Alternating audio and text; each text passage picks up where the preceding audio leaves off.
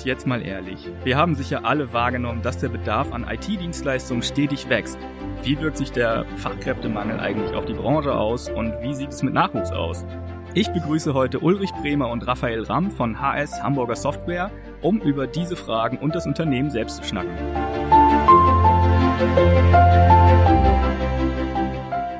Deshalb sagen wir Moin und herzlich willkommen, Ulrich und Raphael. Vielen Dank, dass ihr euch Zeit für den Podcast genommen habt. Hallo Marc. Schön, dass wir hier sein dürfen. Habt ihr gut hergefunden? Das hat wunderbar geklappt. Und jetzt freuen wir uns genau. auf ein richtig spannendes Gespräch mit dir. Und ich erst, und ich erst. Ich fand es ja großartig, dass die Initiative von euch kam. Wir bitten ja immer darum, dass sich die Leute auch von selbst melden, wenn sie irgendwie denken, dass sie ein spannendes Thema für den Podcast haben. Und das habt ihr gemacht. Ihr habt gesagt, hey, wir haben da was, da würden wir gerne mal drüber schnacken. Jetzt seid ihr hier. Ich freue mich sehr. Ich freue mich wirklich sehr. Und damit lass uns auch, auch direkt mal reinstarten. Ulrich, erzähl uns doch mal kurz etwas von deiner Person und deinem Werdegang vorab. Sehr gern mache ich das, ja. Das Thema liegt uns wirklich am Herzen und das nicht aus, aus Selbstdarstellungsgründen, also das Thema Ausbildung, duale Berufsausbildung und wie schafft man es als mittelständisches Unternehmen an ähm, Nachwuchskräfte zu kommen. Von daher, ja, lag es auf der Hand, dass ich mich melde zu dem Thema bei dir, Marc, und äh, schön, dass wir so schnell dann jetzt auch äh, zusammengekommen sind. Ähm, ja, ich bin Ulrich Bremer. Ich bin äh, boah, 54. Ja, in diesem Jahr wären es 55, aber noch bin ich 54 äh, Jahre alt und ähm, bin Geschäftsführer bei HS Hamburger Software. Ich bin Mitglied in der VEK. Ähm, vielleicht fange ich damit an, ein bisschen zu erzählen, was, was ich eigentlich mit der VEK, der Versammlung eines ehrbaren Kaufmanns zu Hamburg, zu tun habe.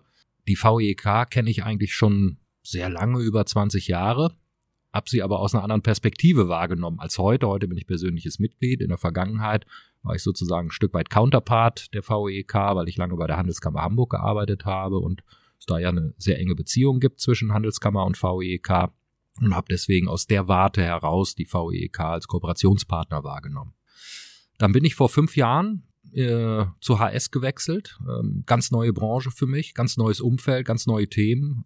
ERP-Software, was das ist, kommen wir bestimmt gleich noch drauf, äh, uns darüber zu unterhalten, was sich dahinter verbirgt, hinter diesen drei magischen Buchstaben ERP.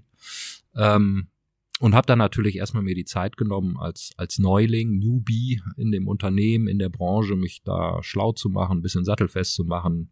So zwei, drei Jahre lang habe ich mich voll auf meine neuen Aufgaben bei HS konzentriert, aber dann gemerkt, pff, mir fehlt so ein bisschen der Blick über den Tellerrand hinaus und das ehrenamtliche Engagement, sich mit Themen zu beschäftigen, die jetzt nicht so ganz im Kern meiner unternehmerischen Aufgabe stehen. Und äh, ja, da habe ich mich wieder an die VEK erinnert und habe eigentlich gedacht, Mensch, das waren immer gute Leute und, und nette Leute und eine wichtige Aufgabe, die da wahrgenommen wird. Ja, und bin dann vor drei Jahren, glaube ich, habe ich angeklopft an die Tür der, der VEK, äh, bin aufgenommen worden. Äh, das war schon mal ganz gut dafür und habe dann für mich eben auch beschlossen, ich will nicht nur auf irgendeiner Mitgliederliste stehen und äh, einfach nur dabei sein, sondern ich will auch mitgestalten und mitwirken und habe dann den Ausschuss Unternehmertum bei der VEK für mich entdeckt und der Ausschuss mich entdeckt als Mitstreiter und äh, da werden spannende Themen äh, vorangetrieben. Es geht im Kern darum, unternehmerisches Know-how aus den Reihen der Mitglieder der VEK zusammenzubringen und das dann wieder zur Verfügung zu stellen für VEK-Mitglieder, aber auch nicht VEK-Mitglieder, für Unternehmerinnen und Unternehmer, die in herausfordernden Situationen sind, die Fragen haben, die beraten werden wollen, die einen Matching-Partner, einen Tandem-Partner suchen, Mentor, Mentoring, wobei das immer auf Augenhöhe passiert. Und ähm, ja, das hat mir viel Spaß gemacht, weil ich glaube, dass ich da auch ein bisschen was zu beitragen kann. Ja, und dann bin ich jetzt seit Anfang des Jahres Vorsitzender dieses Ausschusses für Unternehmertum bei der VEK und habe noch ein bisschen mehr äh, Einblick in die Dinge, bin dann auch Mitglied im erweiterten Vorstand der VEK ja, und freue mich sehr darauf, äh, noch ein bisschen mehr für die VEK und für die Anliegen der VEK, aber am Ende natürlich für die Mitglieder und für den Wirtschaftsstandort Hamburg tun zu können aus der Rolle heraus. Ich glaube, da sitzt du jetzt am richtigen Hebel. Ne? ja, das, das, hoffe ich, das wird sich zeigen, aber ich bin voll motiviert und habe äh, viel Spaß dran, weil ja, Hauptmotivation sind tatsächlich auch die wirklich äh, sehr engagierten, sympathischen Menschen, äh, die dort bei der VEK tätig sind, zu einem total wichtigen Anliegen, nämlich die Werte der VEK, Ehrbarkeit, äh, nicht als äh, altertümliches Wortgebilde Mhm. eben zu nehmen, sondern tatsächlich in die Zukunft zu tragen und deutlich zu machen, weshalb das heute, aber auch morgen richtig wichtig ist und total aktuell ist das Thema. Und ein bisschen was hat das mit unternehmerischer Verantwortung und das hat wiederum auch was mit dem Thema Ausbildung zu tun. Also von daher schließt sich dann irgendwo der Kreis. Das stimmt wohl. Ähm, Thema, um das Thema weiter aufzugreifen. VIK hat ja auch viel mit Netzwerken zu tun. Hast du in deiner Zeit bisher irgendwelche spannenden Lehren zum Thema Netzwerken ziehen können, die du irgendwie mal weitergeben möchtest in dem Zusammenhang? Es gehört das Thema Netzwerken, miteinander in Kontakt kommen über die engeren Verbindungen in einem, im eigenen Unternehmen und in befreundeten Unternehmen oder mit Kunden, gehört eigentlich zum Handwerkszeug jeder erfolgreichen Führungskraft, jedes Unternehmers, Unternehmerin dazu. Also ohne das kommt man heute tatsächlich nicht aus. Und das funktioniert auf der einen Seite natürlich heutzutage stark über die sozialen Medien, über Social Media Plattformen wie LinkedIn oder Xing. Aber der persönliche Kontakt ist auch immer noch sehr wichtig. Und äh, da die richtige Balance zu finden, auf der einen Seite die sozialen Medien, die einfach eine riesen Reichweite haben und riesen Chancen äh, bilden, ähm, nicht zu vernachlässigen und auf der anderen Seite immer wieder auch den persönlichen Kontakt und das persönliche Gespräch zu suchen und, und äh, beides eben zu machen. Das ist, glaube ich, ganz wichtig und das ist so meine Haupterkenntnis, gerade aus den letzten drei, vier Jahren, in denen ich selber erst mit diesen sozialen Plattformen in Kontakt bin und, und äh, da auch versuche, eine Menge zu machen und, und die Vorteile und die Chancen zu nutzen und gleichzeitig über das persönliche Gespräch zu suchen und äh, darüber eben auch vielleicht sogar die etwas belastbaren und, und äh, nachhaltigeren Kontakte zu finden und zu pflegen. Ja, und beides ist wichtig und beides sollte man tun. Ja, ja, ja, ganz wichtig, denn ich, man, man merkt ja auch, dass äh, gerade Plattformen wie Facebook eher dem, ähm, dem Werbe, zum Werbezweck zum Opfer fallen und da persönlich nicht mehr so viel läuft. Andere Plattformen wie LinkedIn und Xing profitieren davon, weil Leute die geschäftliche Beziehung pflegen wollen, vor allem, sind dann da unterwegs. Aber ich finde es auch extrem wichtig, auch persönlich noch in Kontakt zu sein. Denn wenn ein, ein Kontakt ein Gesicht bekommt und eine Stimme hat, dann ist es was ganz anderes, als wenn man mit dem irgendwie online mal irgendwie ein bisschen geschrieben hat oder so. Ne? Das ist immer noch mal eine ganz, ganz andere Verbindung. Absolut. Also das sind eigentlich zwei unterschiedliche Qualitäten. Ja. Beide haben ihre Berechtigung, gar keine Frage. Und beide sind auch sinnvoll und nützlich. Aber es sind eigentlich unterschiedliche, ich nenne es mal wirklich so Qualitäten von Beziehungen, die man da aufbaut. Ja. Und äh, dessen muss man sich bewusst sein. Und ähm, wie gesagt, beides pflegen, glaube ich, das ist so ein bisschen das Erfolgsgeheimnis. Dann nicht Ja. das eine oder nur das andere, sondern tatsächlich beides, beides tun. Genau. Welche Tipps würdest du jungen Managerinnen und Managern mit auf den Weg geben? Das ist eine meiner Favoritenfragen, die wir immer mal wieder rauskramen. Jetzt speziell zum Thema Netzwerken auch. allgemein, einfach allgemein. Du hast Oh, ja nee, auch das ist mir zu beliebig. Lass, lass mich kurz beim Thema Netzwerken bleiben, weil wir da äh, ja gerade drüber gesprochen haben. Ähm, meine Erfahrung ähm, ist, ich krieg nur was zurück, wenn ich was reingebe. Das heißt, ähm, mich in irgendwelchen Kreisen oder Netzwerken zu bewegen, in irgendwelchen Austauschrunden und nur darauf zu hoffen, dass ich da irgendwo was rausbekomme, was mir persönlich, geschäftlich, wie auch immer nützlich sein kann, das wird nie funktionieren, wenn ich nicht bereit bin, ähm, eben selber auch zu investieren, in Anführungsstrichen, und damit meine ich jetzt nicht Geld, sondern ähm, Offenheit und, und äh, Informationen zu investieren und, und damit äh, ein Stück weit auch in Vorleistung zu gehen. Und das habe ich jetzt gerade, kann ich sagen, in meinen Anfangsjahren in der IT-Branche auch wieder festgestellt. Ähm, dazu gehört natürlich auch, sich mit Marktbegleitern auszutauschen, um zu wissen, Mensch, wie macht ihr das denn? Wir haben ja alle die gleichen Herausforderungen vor uns und, und äh, welche positiven oder auch nicht so positiven Erfahrungen habt ihr gemacht? Und es funktioniert eigentlich nur. Ich bin auf viele gestoßen, äh, mit denen ich mittlerweile, glaube ich, ganz gut im Kontakt bin und deren vertrauenswürdigen Kontakt aufgebaut habe. Das funktioniert aber nur, wenn man bereit ist, selber was reinzugeben, zu investieren, zu sagen, ich habe hier halt nicht hinterm Berg, natürlich, mein, das letzte Geschäftsgeheimnis werde ich hier nicht verraten, aber ähm, meine Erfahrung zu teilen und zu sagen, gerade auch was nicht gut funktioniert hat und welche Herausforderungen wir gerade vor uns haben, von denen wir auch noch nicht sicher sind, wie wir sie genau bewerkstelligen und, und bewältigen können, ähm, aber ein Stück weit eben auch Schwächen erkennen zu geben äh, in solchen Kontakten. Das hilft dann, weil dann kriegt man in der Regel Ähnliches zurück, mit ähnlicher Offenheit, mit ähnlicher Klarheit und man geht hinterher aus einem solchen Kontakt viel schlauer raus, als man reingegangen ist. Und das ist ja eigentlich ein Stück weit eben auch das Ziel dabei. Ähm, aber man muss ein bisschen in Vorleistung gehen. Und das funktioniert nach meiner Erfahrung. Und das wäre so mein, mein Tipp an alle, die es auch gern versuchen wollen, seid bereit, da ein Stück weit eben auch in Vorleistung zu gehen, ein bisschen Risiko dabei auch in Kauf zu nehmen und dann wird's funktionieren und dann kriegt man da einen echten Ertrag aus solchen Netzwerken raus. Toll. Ja. Ähm, Marc, ich, ich, ich überlege die ganze staunt, Zeit. Ich- Staunt. Es ist, das sind ja wahre Worte und das ist ja wie immer im Leben. Ne? Es ist Hilfe geben, Hilfe annehmen und äh, investieren und auch rausziehen. Aber wenn man immer nur die Hand aufhält, ist es auch, äh, hat es auch nicht mehr viel mit Ehrbarkeit zu tun, sondern nur noch mit, mit äh, den Nutzen ziehen und nicht nur etwas liefern auch. Haben wir auch wieder den Bogen zum ehrwahren Kaufmann. Tatsächlich ist so. Nicht nur auf den eigenen Vorteil bedacht sein, nicht alles das machen, was äh, vermeintlich zum eigenen Vorteil dient, sondern eben auch, ja, Verantwortung übernehmen, ähm, sich mh, engagieren, nicht nur zum eigenen Vorteil und zum eigenen Nutzen, sondern eben auch um der Allgemeinheit was Ja. zu geben und das zahlt sich aus, da kriegst du was zurück und das ist wunderbar und das ist ja das Schöne und es ist ja auch die Motivation dabei, das eben zu tun. Genau. Es fühlt sich auch einfach richtiger an dann, ne? Ja. Schön, ich finde es auch immer schön, wenn man irgendwie was geben kann und wenn man merkt, ah, da habe ich jetzt wirklich was leisten können, was jemandem geholfen hat. Absolut. Und deswegen machen wir das zum Beispiel im Ausschuss Unternehmertum, um den Bogen dann nochmal zu schlagen, äh, indem wir eben äh, Nachfolgekompass, also bei der Unternehmensnachfolge, Beratungs ehrenamtlich und damit kostenlose Beratung eben anbieten, Begleitung, ähm, indem wir äh, unseren Unternehmerlotsen anbieten. Das heißt wirklich, wenn Unternehmerinnen, Unternehmer in, in herausfordernden Entscheidungssituationen sind und die sagen, Mensch, ich habe eigentlich niemanden, mit dem ich mich so richtig darüber austauschen kann,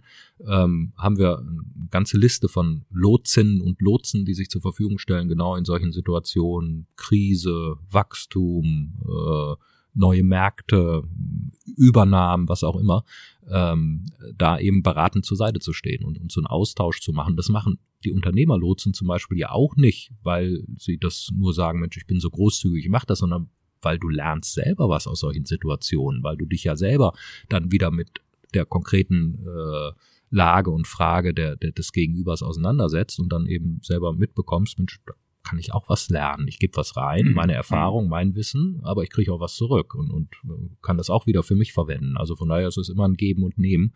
Ähm, aber es ist schön, wenn man eben auch geben kann und geben will. Genau, das stimmt. Lass uns ein bisschen über dein Unternehmen sprechen. HS Hamburger Software. Du bist ja nicht nur in der VEK, sondern wie du eben gesagt hast, auch Geschäftsführer. Was genau macht dein Unternehmen eigentlich?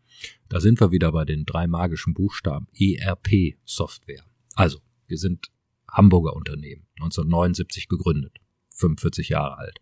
Ich war nicht dabei bei der Unternehmensgründung, habe ich ja gesagt, bin erst seit fünf Jahren bei HS.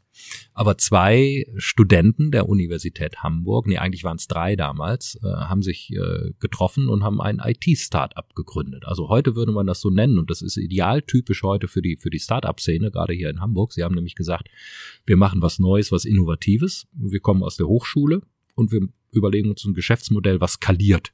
Ähm, Und genau das hat, haben die drei damals gemacht und äh, haben HS Hamburger Software gegründet, weil sie nämlich eine Finanzbuchhaltung erfunden haben. Haben damit eben was Neues gemacht, denn das gab's noch nicht für Einzelarbeitsplätze, haben also den mechanischen Prozess des Buchhalten, der, der Buchhaltung auf Papier sozusagen elektronisiert, digitalisiert, ähm, haben das Ganze eben nicht einmal gemacht als Projekt, sondern als Standard-Software-Lösung gemacht, die sie dann eben danach tausendfach bei anderen Unternehmen ähm, eingesetzt haben und äh, ja, waren damit eben sehr erfolgreich. Und dann ist nach und nach zu der Finanzbuchhaltung eine Lohnabrechnung gekommen, Personalmanagement, eine Auftragsbearbeitung und Warenwirtschaft, Lagerwirtschaft, Fertigungssteuerung und zuletzt ein Dokumentenmanagementsystem. Also im Prinzip komplett die Tools, die man braucht, um betriebswirtschaftliche Prozesse in jedem Unternehmen zu digitalisieren. Einfacher zu machen, schneller zu machen, fehlerfreier zu machen. Ähm, Und die Software als Standardprodukt stellen wir her bei HS und vertreiben es, vermarkten es an, an kleine und mittelständische Unternehmen in ganz Deutschland von Hamburg aus, ähm, haben ungefähr 6000 Kunden über alle Branchen hinweg. Das ist eine Besonderheit, dass wir also jetzt nicht einen Branchenschwerpunkt irgendwo haben in der Fertigung, im Handel, im, im äh, Großhandel, in der Dienstleistung, sondern über alle Branchen hinweg. Ähm, und eben mittelständische Unternehmen, das heißt so zwischen 20 und 250 Mitarbeiter ist so unsere Kernzielgruppe, die wir dabei haben. Ja, und machen das sehr erfolgreich seit über 40 Jahren. Ähm, macht viel Spaß und auch da ist so ein bisschen das Helfen tatsächlich mit äh, ja dabei, weil wir nicht nur einfach unsere Software verkaufen, sondern wir versuchen damit und ich glaube, in den meisten Fällen schaffen wir es auch, unsere Kunden wettbewerbsfähiger zu machen, weil sie eben ihre internen Prozesse, die vielleicht manchmal auch ein bisschen lästig sind, ähm, schneller eben machen können, effizienter machen können, dafür mhm. mehr Zeit und Kapazitäten für mhm. andere Dinge haben, die die Kernwertschöpfungsprozesse sind. Ähm, und damit ist sozusagen auch da die Unterstützung durch unsere Produkte gegeben und der positive Nutzen dann hoffentlich auch da bei den allermeisten. Das denke ich schon. Das ist ja spannend. In 79 gegründet und damals halt schon mit dem aufstrebenden IT-Markt direkt angeknüpft und gesagt, hey, da können wir auch irgendwie in der, in der Finanzbuchhaltung was machen. Genau, das ist aber kein Einzelfall, das muss man auch sagen. So in den 70er Jahren gab es eine ziemliche Gründungswelle von solchen Softwareherstellern in Deutschland. Also SAP kennt man, das war Anfang der 70er Jahre der erste, der gegründet hat und sich deswegen gehört, ja. auch auch so nennen durfte, die Software AG. Damals war der Name noch nicht geschützt. Die haben, glaube ich, 69 haben die sich gegründet. Ähm, und das war also so die Zeit, wo weg vom Großrechner, von diesen riesen Rechneranlagen, die es eben dann nur auch für große Unternehmen gab, hin zu kleinen serverbezogenen, äh, für kleinere Unternehmen an, an einzelnen Arbeitsplätzen ähm, einsetzbaren Softwarelösungen für diese betriebswirtschaftlichen Prozesse. Ich glaube, die Besonderheit von HS ist, ähm, dass es in der Tat die lange Zeit immer weiter ging, äh, ein gewisses Wachstum damit verbunden war. Wir sind heute 175 Leute hier in Hamburg, ähm, machen alle Entwicklungen selber, jedenfalls was unsere Kernprozesse angeht, arbeiten mit Partnern zusammen, wenn es um die Erweiterung eben unserer, unserer Produkte angeht. Also auch da das Thema partnerschaftliche Zusammenarbeit ist uns da eben ganz wichtig. Ähm, ja, machen 15 Millionen Euro Umsatz, hoffentlich noch ein bisschen mehr in der Zukunft und äh, sind ganz gut unter, unterwegs, aber haben auch Herausforderungen. Transformation ist so ein Stichwort, technologische Weiterentwicklung in die nächste Technologiegeneration zu gehen und brauchen dafür gute, pfiffige, junge, engagierte, kreative, gut ausgebildete Menschen. Ich sehe schon, euch treibt mhm. da ein ähnliches Thema herum die großen Herausforderungen der Branche. Wie sieht's am IT-Fachkräftemarkt aus? Ja. Nicht gut, hä? Das sieht nicht gut aus, kommt ja auch immer auf die Perspektive an. Für die, die was werden wollen und sich gut anstellen, für die sieht's natürlich gut aus, weil sie begehrt sind. Ähm, aber am Ende ist es natürlich so, wir reden ja generell über einen Arbeitskräftebedarf, den wir in Deutschland haben, der in Zukunft noch viel stärker sein mhm. wird. Wenn wir an das Thema demografische Entwicklung denken, äh, viele Ältere scheiden jetzt in den nächsten Jahren aus dem Arbeitsmarkt aus, Stichwort Babyboomer-Generation und es kommen geburtenschwächere Jahrgänge nach. Ähm, wir haben einen Bedarf, der weit über das hinausgeht, was wir im Moment an, an Fachkräften tatsächlich hier in Deutschland haben. Das betrifft eigentlich alle Branchen. Und in der IT-Branche ist es vielleicht sogar wie in einzelnen anderen Branchen, ich denke an Pflege und Gesundheit eben auch, aber auch in der IT-Branche ist es eben sehr eng. Ähm, weil wir natürlich da in einem echt harten Wettbewerb stehen, weil IT wichtig ist bei der Digitalisierung. Und wenn ich an Digitalisierung denke, ist das ja auch eine Möglichkeit, den Fachkräftebedarf dem entgegenzuwirken oder dem Mangel, den wir haben, entgegenzuwirken, indem ich versuche, viele Prozesse zu automatisieren und sozusagen menschliche Arbeitskraft durch, durch Technik ein Stück weit zu ersetzen, weil die Menschen einfach nicht mehr da sind. Also gibt es da eine gewisse Nachfrage an solchen Lösungen und ähm, die gibt es eben nicht nur bei uns im ERP-Softwaremarkt, sondern die gibt es in vielen Bereichen und nicht nur auf Herstellerseite, sondern genauso die Unternehmen, die beraten zu diesen Themen und genauso die Unternehmen, die es anwenden. Also jedes größere Unternehmen hat ja dann auch eine eigene IT-Abteilung. Und wenn ich dann an äh, Unternehmen gerade hier in Hamburg eben denke, die einen bekannten Markennamen haben, die auch in interessanten Branchen arbeiten, in der Luftfahrt oder in der Kosmetikherstellung äh, oder im E-Commerce-Markt. Das sind alles ja Wettbewerber ähm, um die klugen Köpfe, die äh, wir eben auch bei HS brauchen, wo wir vielleicht nicht ganz so die ganz große Bekanntheit haben. Ähm, und das ist natürlich schon eine echte Herausforderung für uns. Einspieler. Anstelle von Werbung präsentieren wir Ihnen in unseren Sendungen immer tolle gemeinnützige Einrichtungen aus unserer Stadt. Heute das Café mit Herz. Das Café mit Herz ist ein sozialer Hafen für Menschen, die am Rande des sozialen Netzes leben oder aus diesem herausgefallen sind. Es ist ein Ort, an dem Hilfe zur Selbsthilfe gelebt wird und an dem gescheiterte Menschen den Glauben an ihr Leben und ihren Selbstwert wiederfinden.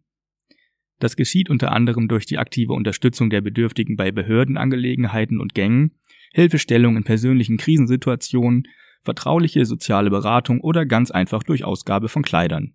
Weitere Infos finden Sie auf kaffeemitherz.de oder in den Show Notes. Unterstützung ist Ehrensache. Ich finde immer, dass man so eine, eine, naja, die, die, wie sage ich das am besten? Die Attraktivität eines Arbeitsplatzes messe ich zum Beispiel nicht an der Größe des Unternehmens. Bestes Beispiel hier bei der Sitra. Wir sind jetzt um die 50 Leute und ich, ich finde es so genial, dass man einfach in, in so einer, ja, in so einem relativ kleinen Kosmos noch arbeitet, weil man hat da so viele Freiheiten und kann sich da so entfalten. In großen Unternehmen ist es vielleicht gar nicht so, weil das alles viel stringenter ist. Man hat da seinen Bereich, ja, und muss sich aber dann irgendwie auch an viele Sachen halten, die da schon vorgegeben sind. Es kann also auch eine, eine große Möglichkeit darstellen, sich einfach zu entwickeln. Ja, absolut. Äh, jede Medaille hat zwei Seiten und so ist eben auch die Frage groß oder klein als Arbeitgeber auch ähm, jeweils unterschiedlich mit Vor- und Nachteilen versehen. Ähm, natürlich haben größere Unternehmen, Konzerne dann vielleicht mehr Möglichkeiten, auch was so Rahmenbedingungen angeht und, und äh, so ein bisschen Ausschmücken der eigentlichen äh, äh Umgebung, da ein bisschen mehr zu tun. Aber am Ende kommt es eben auch auf Dinge an, wie die eigentliche Aufgabe im engeren Sinne muss mir Spaß machen, die, die muss herausfordernd sein und, und da muss ich mich mit identifizieren können und das Umfeld muss so stimmen, dass ich einfach Spaß habe und äh, mhm. auf der Fahrt hierhin hat mir Raphael eben auch so den Begriff familiär genannt und dass er das eben äh, ganz gut findet bei HS. Und das ist genau das, glaube ich, Marc, was du auch äh, gesagt hast. Also es muss irgendwie die, die Stimmung, die Umgebung eben auch stimmen. Und da ja. haben kleinere mittelständische Unternehmen vielleicht sogar dann eben tatsächlich Vorteile gegenüber ja. den großen ja. Playern am Markt. Ja, wenn man noch einen Namen statt einer Nutzernummer hat oder eine, eine Angestelltennummer. Genau, und auch die Kolleginnen und Kollegen kennt äh, und, und äh, nicht äh, anonym sozusagen einer von vielen tausend ist, mhm. sondern äh, tatsächlich sich irgendwo in einem engeren Umfeld gut aufgehoben fühlt.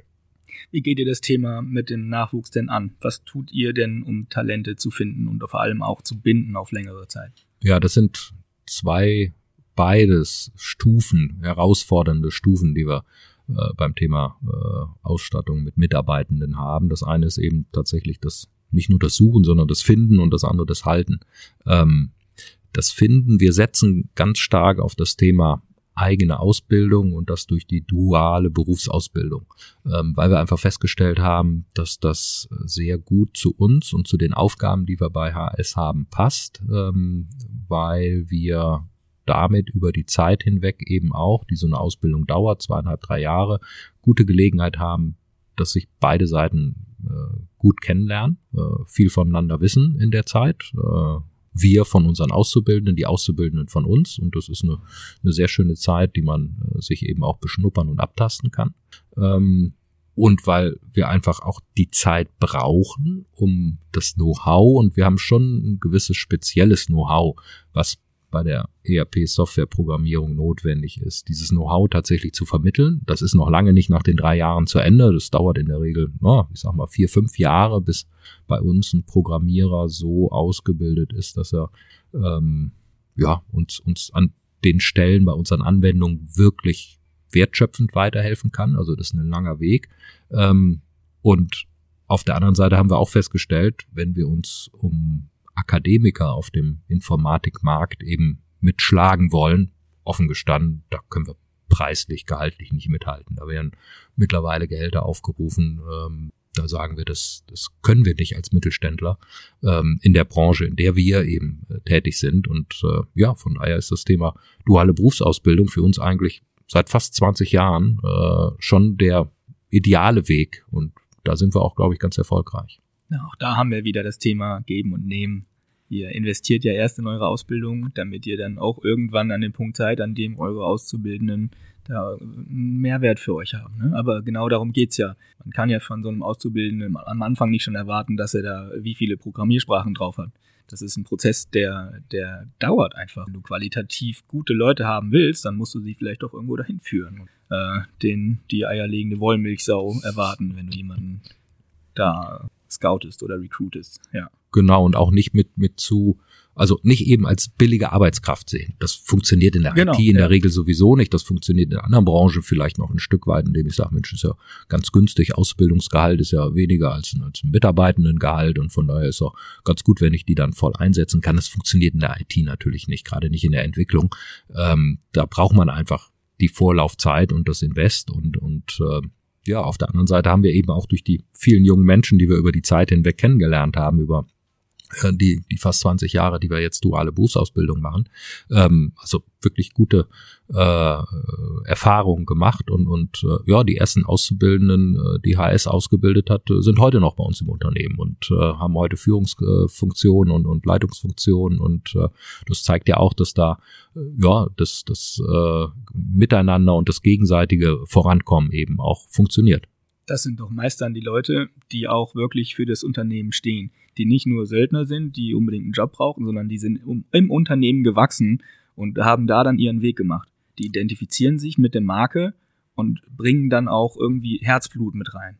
und geben das auch weiter Ja. ne, an die nachfolgenden Generationen und an die Menschen in ihrem, Umwelt, äh, in ihrem Umfeld. Und das ist natürlich ganz wichtig. Das sind eben, wie du sagst, gute Markenbotschafter für Ja. die Arbeitgebermarke, in dem Falle HS. Also das ist eigentlich das Wertvollste, äh, was wir haben können bei unseren Mitarbeitenden. Wie erlebt denn ein Azubi die Ausbildung bei HS? Ja, also, hm, wie erlebe ich die Ausbildung? Also ich würde sagen, man hat auf jeden Fall sehr viel Spaß bei der Ausbildung und sie ist auch sehr kompetent, würde ich sagen. Also man hat halt das erste Jahr, wird komplett auf die Grundausbildung gelegt bei HS und wir haben viele eigene kleine Projekte und die wir erstmal alleine bewältigen und dann gehen wir so langsam in Gruppenprojekte über. Und wir haben zum Beispiel zuerst ein kleines 2D Jump'n'Run-Spiel gemacht, so ähnlich wie Mario, Mhm. nur ziemlich furchtbar, aber hatten auf jeden Fall unseren Spaß dabei und sind dann später in äh, ein Online-Berichtsheftwesen reingerutscht, was wir übernommen haben von den Azubis vom Jahr davor Mhm. und mussten natürlich viele Technologien dafür lernen, also äh, wie die gesamte Websprache funktioniert. Wir haben C-Sharp äh, gelernt und ja, äh, jetzt nach äh, einem Jahr werden wir dann eigentlich, also werden wir immer in die Abteilung aufgeteilt und ja, ich bin jetzt bei der AB mit dabei Das Und- ist die Auftragsbearbeitung. Genau. Und ähm, hab definitiv, also es, es macht einfach Spaß und man wird gut, sehr gut ausgebildet. Wie viele Azubis seid ihr pro Lehrjahr ungefähr? Also mein Jahrgang waren jetzt sechs, also in meiner Abteilung. Mhm. Wir haben natürlich noch andere Abteilungen, aber ja, und der Jahrgang nach uns waren jetzt sieben und vor uns waren vier. Also schon ziemlich viele. Ja, insgesamt haben wir bei HS äh, 23 Auszubildende. Also Raphael macht den Ausbildungsweg für die Anwendungsentwickler, Fachinformatiker, Mhm. Anwendungsentwicklung. Wir haben noch die Systemintegratoren, ähm, die wir in der Ausbildung haben. Und ähm, wie gesagt, insgesamt 23 im Moment über die drei Jahrgänge. Bei 175 Mitarbeitenden ist das eben schon eine ordentliche Anzahl. Ja. Und wir haben einfach das große Glück, dass wir super Ausbildungsbetreuer haben, ähm, die das mit viel Herzblut machen, die natürlich auch ehemalige Auszubildende sind und ähm, die das eben einfach mit, mit äh, viel Leidenschaft und tollem Engagement machen. Ich glaube, das brauchst, brauchst gute Leute, gute Menschen, Frauen wie Männer auf Seiten der Auszubildenden, aber du brauchst auch die guten, engagierten Ausbildungsleitenden, Ja. die das dann eben machen. Und äh, ja, unser Sascha ist da schon spitze, ne, Raphael? Ja, aber wirklich. Ich stelle mir das ganz praktisch vor, dass die selber auch im Unternehmen gelernt haben und dann wissen, was habe ich bekommen, was war super, was hat mir vielleicht noch gefehlt, um das dann alles selber noch zu optimieren. Mhm. Ja, dann kann ja eigentlich nur was Gutes dabei rauskommen. Jetzt ist natürlich spannend, wir haben darüber gesprochen, es gibt irgendwie so einen gewissen Fachkräftemangel und es ist schwierig, da Leute ranzukriegen. Wie bist du denn eigentlich zu HS gekommen, Raphael? Äh, Ja, ich habe ähm, damals mein Abitur nachgemacht und das äh, wollte ich eigentlich komplett in Informatik machen, was mir dann leider nicht so vergönnt war, weil äh, die Schule hat den Kurs nicht voll bekommen und dann habe ich Ah. quasi einen Mischkurs aus Informatik und BWL gemacht. Und ähm, ja, dann habe ich mir natürlich gedacht, wie nutze ich das am besten und habe mich so ein bisschen umgeschaut und stieß dann relativ schnell online auf HS. Und als ich dann vor Ort war, durfte ich Sascha kennenlernen, den Ausbilder, und habe mich äh, am ersten Tag habe ich herausgefunden, dass die Schule mich semi-gut auf alles vorbereitet, so im Grunde. Also Saschas Wissenspool ist wirklich äh, gewaltig und ja, ich habe am ersten Tag gefühlt mehr gelernt als in einem ganzen Jahr Schule und dann wollte ich definitiv mehr lernen. und habe mich beworben und bin dann auch bei HS gelandet. Cool. Also gleich beim ersten Eindruck gemerkt, ja, das ist genau das, was ich will, das ist genau das, was Ja. worauf ich Bock habe. Und Sascha scheint ja dann auch die die richtigen Einblicke geliefert zu haben, die dann bei dir gezündet haben. Ne? Ja. Hm, mega. Äh, und was interessiert dich genau an der Ausbildung als Fachinformatiker Anwendungsentwicklung? Ja, Also ich würde sagen, die Möglichkeit, weil man kann alles machen im Grunde. Also sobald man Anwendungsentwickler ist, äh, ist quasi einfach eigentlich ist der Beruf viel zu viel zu weitläufig noch gefasst, weil man kann alles lernen und man lernt auch niemals aus. Also nach fünf Jahren stimmt absolut, dass man dann erst äh, so richtig bei HS quasi mit dabei sein kann, weil im Grunde lernst du für immer als Anwendungsentwickler. Und das, es ist einfach super cool. Man hat unendlich viele Möglichkeiten. Gerade als junger Mensch natürlich, man weiß ja immer nicht, so will ich das jetzt mein ganzes Leben lang machen. Und als Anwendungsentwickler kann man in jede Richtung später weitergehen Hm. und sich weiterentwickeln. Hast dann die Tools an der Hand, um damit eigentlich alles Mögliche anzufangen. Ja, Sehr praktisch, oder? hm, definitiv. Was war an eurem Super Mario Spiel so schlimm? Ich muss das jetzt wissen. Also, wir gehen jeden Mittwoch auf den Markt und essen Currywurst und ähm, wir haben das äh, quasi mit reingebracht ins Spiel und man musste quasi dann Currywürste sammeln, aber Brokkoli tötet einen. Wie im Absolut richtigen Leben. verständlich. Ganz genau. Also und äh, ja, das ich sag mal so, also eigentlich ja, haben die nächsten zwei Meter neben jedem Brokkoli einen schon getötet, so quasi eine Aura. Ähm, und die Steuerung war auch sehr gewöhnungsbedürftig, aber ja, das, das waren wohl eher so die schlimmen Sachen davon. Und wir haben eine sehr laut gepitchte Melodie mit reingebracht, die man nicht ausmachen konnte. Also die guten Sachen halt. Also ich glaube, wir können uns echt überlegen, bei HS vielleicht wegzugehen von unseren betriebswirtschaftlichen Anwendungen, vielleicht auch mal hier in die, die Games-Branche zu gehen, ne, Ja, mit klar, solchen kreativen Ideen. Auf jeden Fall. Also die Erstis, die jetzigen Erstis haben zum Beispiel auch Monopoly nachprogrammiert. Mega. Ja. Und das hat auch ziemlich gut funktioniert. Also man konnte sich unendlich viel Geld geben, aber sonst hat es super gut funktioniert. Also Am Ende waren alle reich. ja, jeder gewinnt. Ja, aber da das sieht man über solche spielerischen Elemente kommt man natürlich dann auch erstmal an, ans, ans Lernen, an die Weiterentwicklung, an, an das Know-how, was man dann eben braucht, um auch andere Dinge zu machen. Ähm, das gehört eben auch letztendlich dazu. Ne? Aber auch so, dass tatsächlich dann früher ranführen, Raphael hat es ja eben gesagt, an, an konkrete Themenstellungen, die wir einfach haben. Ne? Und am Produkt zu arbeiten, nicht irgendwie Hm. theoretisch für, Ja. fürs, äh, für, am Ende für einen Papierkorb, sondern ähm, tatsächlich an konkreten Fragestellungen, die wir haben, wo uns dann auch schon die einzelnen Azubi-Projekte wirklich weiterhelfen können und, und äh, das dann auch äh, eine Weiterentwicklung für unsere Anwendungen ist. So ist zum Beispiel jedes Abschlussprojekt, was unsere Auszubildenden machen, immer automatisch ein, wir nennen das immer AIS, an, aus einer Meldung aus unserem Anwenderinformationssystem. Also das, was unsere Kunden wollen, was sie uns wünschen, ne, was wir heute noch nicht können mit den Anwendungen. Das sammeln wir in einem System und in der Regel sind die, die ähm, Abschlussprojekte unserer Auszubildenden immer genau einen solchen Kundenwunsch umzusetzen und zu gucken, wie kriegen wir das in die äh, Anwendung hinein sozusagen, äh, um dann auch direkt den ja, Kundenwunsch umzusetzen, um Kundennutzen zu stiften. Also nicht irgendwas theoretisch zu machen, sondern sehr praktisch. Total klasse. Also noch praxisbezogener kann man ja fast gar nicht arbeiten. Richtig gut. Äh, welche Rolle spielen, das habe ich hier jetzt noch auf meiner Liste, welche Rolle spielen für euch die Werte, für die auch die VIK steht? Ich fange vielleicht mal an. Für, für äh, am Ende ist es ja auch ein Stück weit äh, das die Frage persönlich, wie, wie man das persönlich für sich eben umsetzt. Äh, Fürs Unternehmen als Organisation ist es ja nochmal dann eine Stufe größer. Ähm, für mich ist ganz wichtig eben das, was der Wertekanon der VEK ist, solche Dinge wie Haltung zeigen, Respekt zeigen vor anderen Menschen, vor abweichenden Situationen. Ähm, vertrauenswürdig zu sein, vertrauensvoll zu handeln, verlässlich zu handeln, also dazu zu stehen, was man auch gesagt hat. Das sind für mich im Prinzip ähm, handlungsleitende Werte, die ich versuche, auch wenn der Anspruch natürlich sehr hoch ist, tatsächlich jeden Tag so umzusetzen und zu leben. Ähm, egal, ob es der private Bereich ist oder eben auch der berufliche Bereich und der Umgang mit anderen Menschen eben ist. Ähm, so auch eben dann im Unternehmen bei HS. Und äh, wie gesagt, das ist ein durchaus hoher Anspruch, den ich da auch an mich persönlich stelle. Dem werde ich bestimmt nicht jedes Mal äh, in jeder Situation gerecht, aber ich kann mich zumindestens eben daran orientieren. Ähm, Und natürlich finden sich dann solche Werte auch wieder niedergeschrieben, zum Beispiel in unseren Führungsleitsätzen.